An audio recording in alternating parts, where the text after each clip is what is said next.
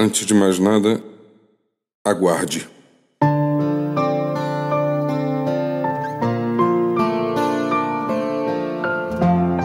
Bem sei que para muitos de nós, aguardar é, na maioria das vezes, um grande desafio.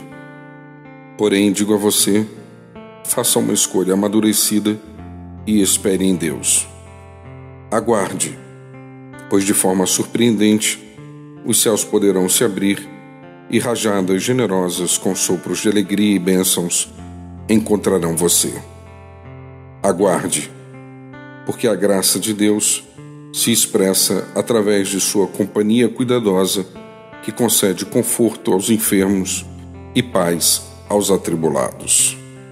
Aguarde, visto que milagres acontecem, e sabemos disso pelo que conhecemos da história de homens e mulheres que, como nós, foram presenteados pelo amor e pela lealdade que vem do alto. Aguarde, pois ele não nos decepcionará.